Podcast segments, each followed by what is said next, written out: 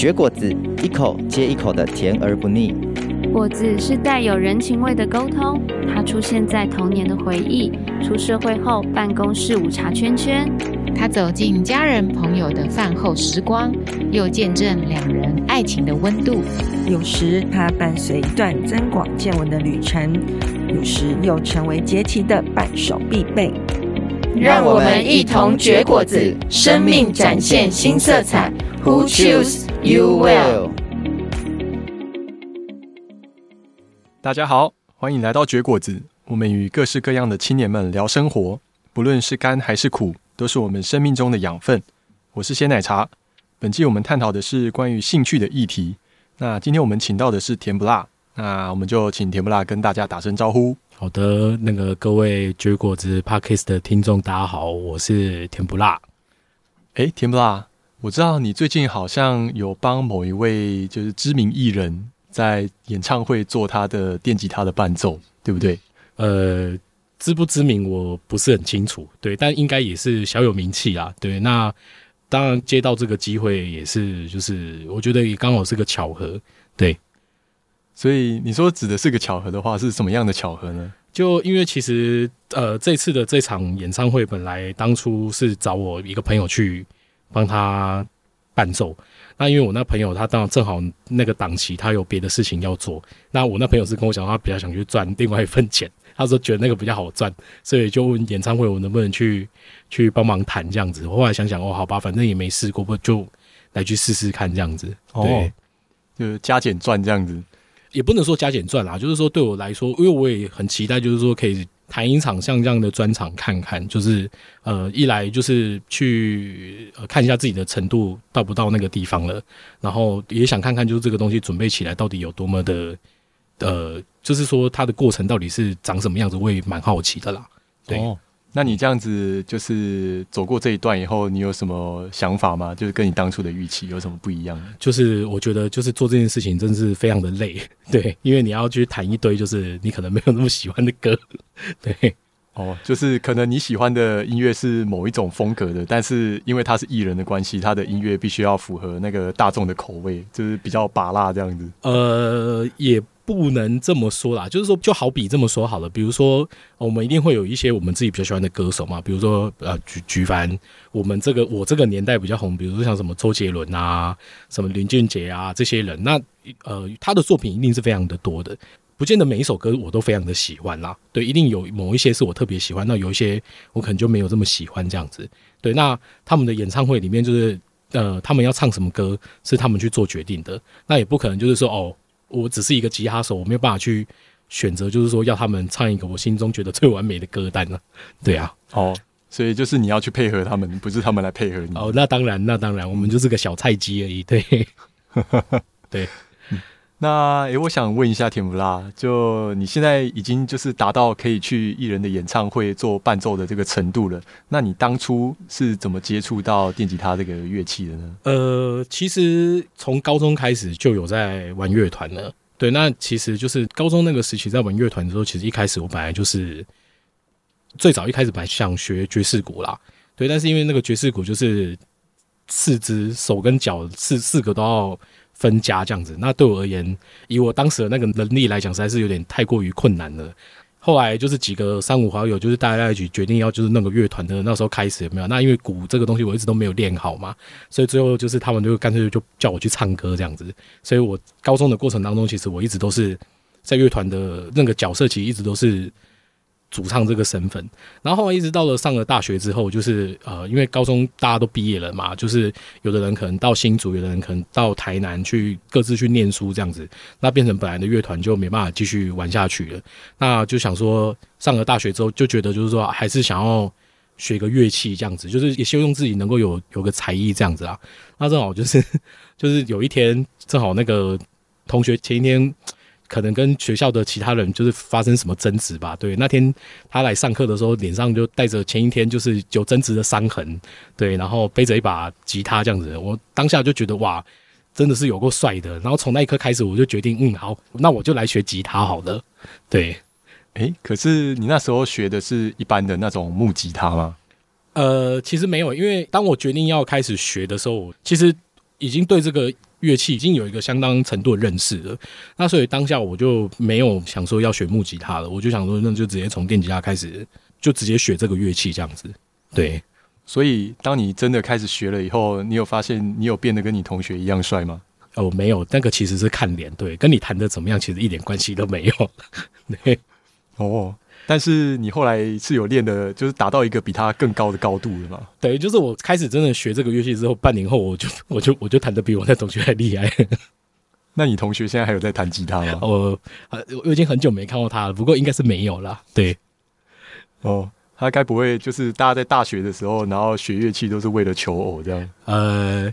其实不妨您说，一开始我大概也有某种程度有这样的想法，对。对，但后来，后来当然就是真的也是热爱这个乐器，才有办法继续一直走下去嘛。对，那你这样子就是一路走来，你好像也经历了两三个乐团，对不对？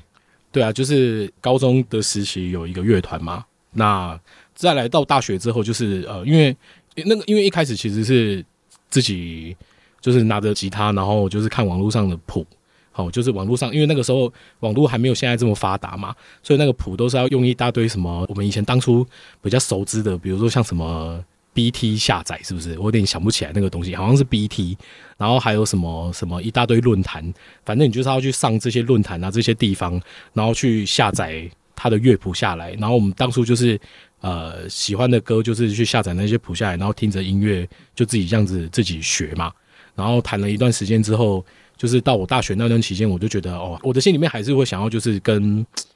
跟朋友一起玩，就是我我觉得会比较有趣，所以我在也就正好那一次，就是正好去某一间乐器行，我在想那天应该就是去买什么吉他弦，就是一些消耗品之类的东西，然后下楼的时候就正好看到他布告栏那边就是有贴一个海报，就讲说某个乐团他在征吉他手这样子，然后我就想说好吧，那就打电话来去。问问看，就是他们现在那个家都找到了没啊？如果还没有找到的话，就是我能不能参与这样子？所以我的第二个乐团大概就是这样子，然后才加入，就是我大学时期啦，就是我第二个乐团大概是这样子参与的。那甜不辣，你说与其就是自己在家里练习的话，你比较喜欢跟其他人一起玩？那你在加入这个乐团之后，就是有没有发生什么让你觉得比较印象深刻的事情呢？呃，因为当初就是。参加这个乐团的开头，我自己吉他其实也才自学了半年嘛，那也不是说呃就真的弹得很厉害。那加入了这个乐团之后，才发现到就是说哦，原来大家都是一群程度也都差不多的的菜鸡啦。当然，这个过程当中，其实跟这些乐团的成员大家的相处，就是我觉得我跟他们之间比较不像是那种就是。呃，上班的感觉，因为我也曾经有加入过一些乐团，那种乐团我就是去过一两次，我就不会想要再去的，因为我觉得那个就是少了朋友的感觉。我去那边很像就是哦，我打卡，我上班我就开始练团，然后我练团结束我就在打卡，我就下班了。那我觉得我当时跟这些当跟这乐团的团员认识的时候，其实我们之间的感觉比较像是就是很好的朋友这样子。那这一路这样子走过来，其实我们也我们当然初期。大家都还什么都不会，就是还是萌新的那个阶段的时候，其实大家就是很努力的一直在，就就是精进自己的演奏能力嘛。那当然到后来就是好不容易终于就是有一些觉得可以了，那有一些曲子我大家也可以一起合作，然后从头到尾把它好好的演奏完了之后，我们就开始去报名，因为那个我我们在玩乐团的那个年代，正好是全台湾乐团都很盛行的时代。那所以那个时候，其实，在桃园境内，他就办了很多就是那个。呃，乐团的比赛，我们倒觉得我们差不多可以了，我们就是有去报名参加这些比赛这样子，对，但从来都没有经过复赛就对了。那你们这样子在大学的时候，你说你们一起练习了这么长时间，但是去参加比赛，然后每次都是可能初选就被刷掉，你不会觉得有点可惜吗？对对对，是我。不过后来还好啦，后来就是因为我们大家就是玩了这样一段时间之后，就是后来有一次我们就又再去报名一个比赛的时候，然后那次。就是主唱因为那个工作的关系，他就没有办法参与吧。就因为没办法，比赛已经快要到了，那没办法，我们只能换一个人上去唱歌。那当时我们也找不到其他的歌手，所以最后没办法，就是只好由现有的成员，就是某一个人下去唱这样子。哎，就那一次就进了复赛这样子。对，所以下去唱的人就是高中的主唱吗？对，就是我。对。所以这样子听下来，就是其实你们当初进不了复赛，就好像是因为主唱的问题喽。呃，我觉得多多少少可能可能的确跟主唱也也也有那么一点的关系啦。对，哦，所以你除了吉他厉害以外，你唱歌也很厉害。呃，就是我我觉得其实，在我自己的标准里面，我觉得也没有到真的就是有这么厉害啦。那只是只是正好那个时候跟我的那个前主唱相比。可能我比他就是，对对，就是好的蛮多的，对。哦，好啦，那没关系，我们就祝福前主唱，对，希望他也可以有在另一个领域有更好的发展。OK。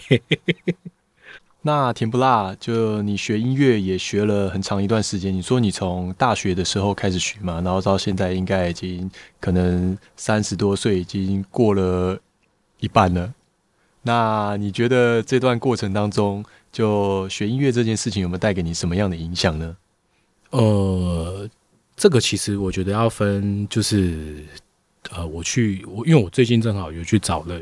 这两年啦，有去找了一个吉他老师，就是再去想办法更精进我自己那个演奏的能力嘛。那我觉得在我去找老师之前，其实呃，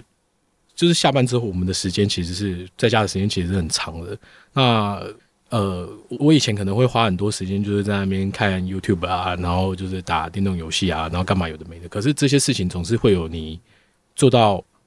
腻的时候。对，那就是当我做到腻的时候，其实我的吉他其实就一直都在那边嘛。那我就是想到的时候，我就可以拿起来，就是弹一弹，或者是对，或者是听到一些我自己喜欢的曲子的时候，我可能就是也可以用用吉他去演奏它这样子。那我觉得最大的差别还是在这两年去找老师进修之后。对，那呃，我不得不说啦，就是 这两年我就是白天上班嘛，那晚上下班的时间，其实在家里面真的就是呃拼了命的在一直在练琴这样子。对，我回到家每平均啦一个礼拜每一天晚上大概会练两到三个小时左右。对，那因为现在学的东西就是练习上，它是一个一个很庞大的练习量，所以才会每天花这么多的时间在在做练习。前阵子就是下班回到家，就是真的不夸张，回到家然后吃完晚饭之后，就是坐在电脑桌前面，然后 YouTube 打开，然后我可以一路这样子一直看看看，看到就是凌晨一点两点，然后到要睡觉这样子，然后日复一日，我觉得那个实在是 有点有点太太浪费生命了啦。对，然后后来才决定要去找个老师进修这样子。所以你就是对于那个就是 YouTube 一直用演算法喂食你这件事情感到厌烦了？感到厌烦吗？哎，没有哎、我后来发现到就是，即便我去上课了之后，对不对？但我每天还是会固定留一个时间，就是让我来好好看看看看一下 YouTube。对。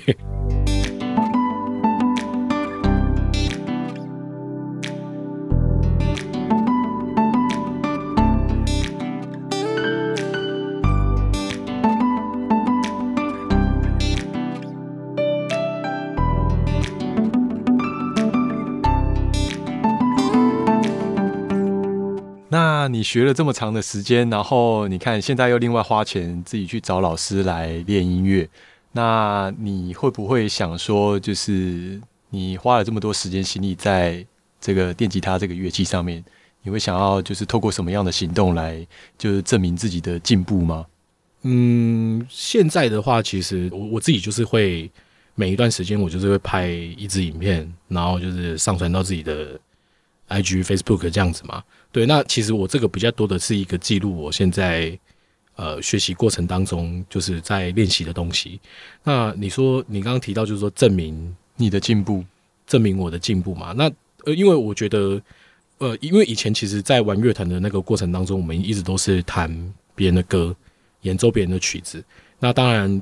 偶尔也会有自己的创作，可是那个时候的创作，我觉得都没有比起现在就是说能够做的事情来的这么的好啦。那我当然也希望就是说现在，因为已经学了这么多新的东西了，那当然也希望呃能够就是做一些自己的作品出来。然后就因为其实，在国际上面有没有，其实还是有很多吉他手是他们是很有名的，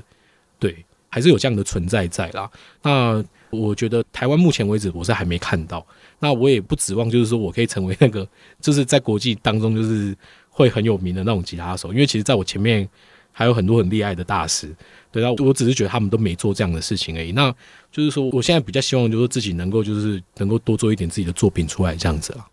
那甜不辣，你这样子就是自己在下班之余，然后又花钱去找老师学音乐。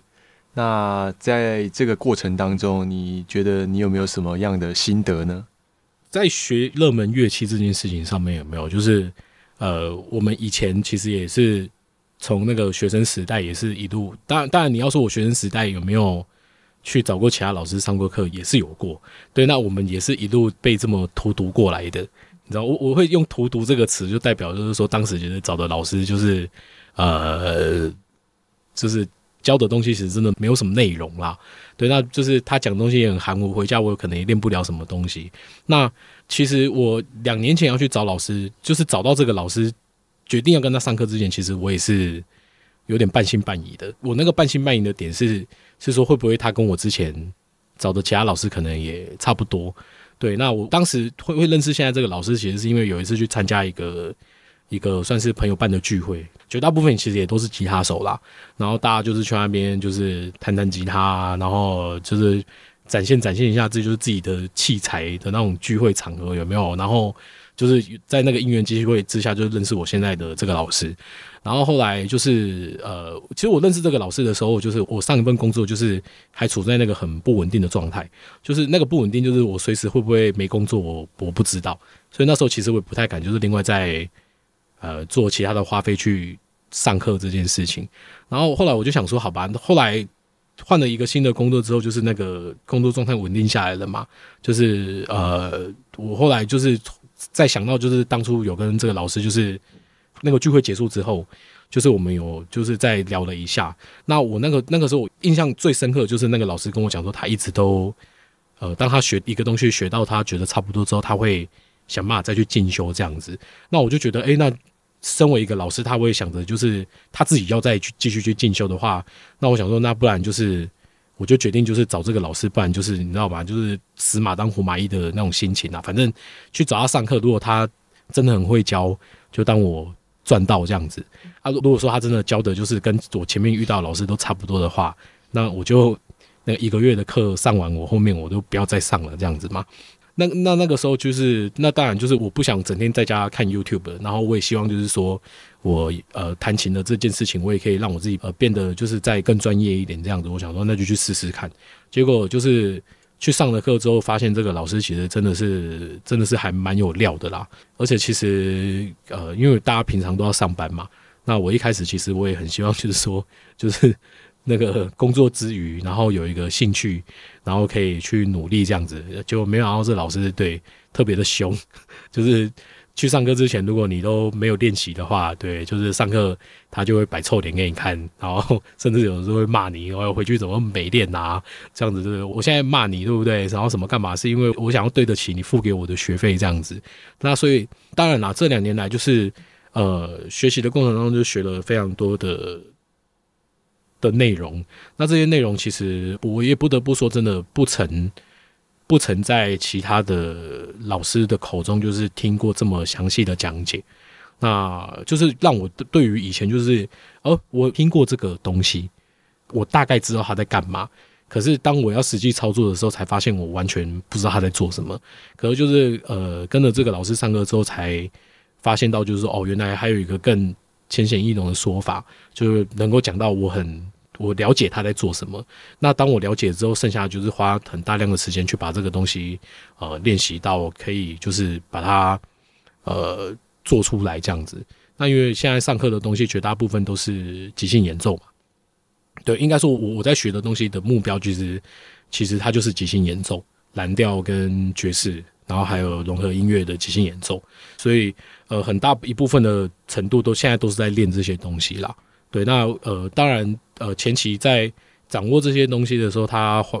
势必要花很多的时间去慢慢一点一点的把每一个，比如说音阶啊，或者是一些演奏的动机跟想法，就是先把它练到滚瓜烂熟。那我到后面也是突然之间，就是呃，把这些东西突然都融会贯通了。一融会贯通之后，整个人的那个状态，他当然就是突然之间你就整个往上跳了嘛。对啊。那甜不辣，我知道你跟我一样，就是也有在教会聚会嘛。那我们在星期天早上在教会做礼拜的时候呢，我们都会在台上唱诗歌。那你觉得，就是你在台上呃演奏诗歌的时候，跟你在一般的乐团里面去演奏这些流行音乐，有没有什么样的差别呢？嗯，我觉得其实这个它其实还是会有差别啦，因为在以前在其他乐团演奏那些就是流行音乐的时候，他的目的其实就是去把那些流行音乐唱好。我们的这个表演是给观众的嘛。那我觉得在教会里面，就是演奏诗歌这件事情，我觉得他当然，我我觉得某种程度也是给台下的会众，但是我觉得更大的一部分其实是给上帝这样子。那所以在这个演奏诗歌的这件事情上面，他就比较不会像以前我们在玩乐团的那个过程当中，就是哦，团员之间可能会为了那个音乐作品哪边要再更怎样，然后哪边要再什么什么之类，就是我们会有很多的争执跟争吵。然后呃，就是就是因为大的理念会不一样嘛，就会变成就是说会让执行这件事情上面来，他会有一些困难啦。因为每个人想要的东西不同。但是我觉得在教会里面谈诗歌最大的一个差别就在于，就是说大家在做的是呃，应该说目标是一样的。那就因为这个目标是一样的，所以我觉得在这个执行面上来讲，我觉得它相对的会。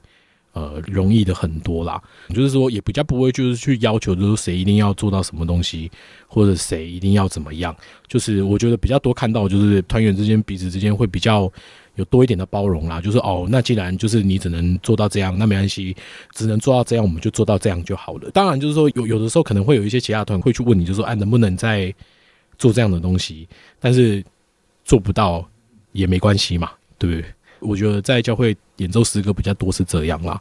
对，所以在坊间演奏的时候，你们比较多着重是在就是那个表演的技巧上面，是或者是你们演奏的那个完美程度。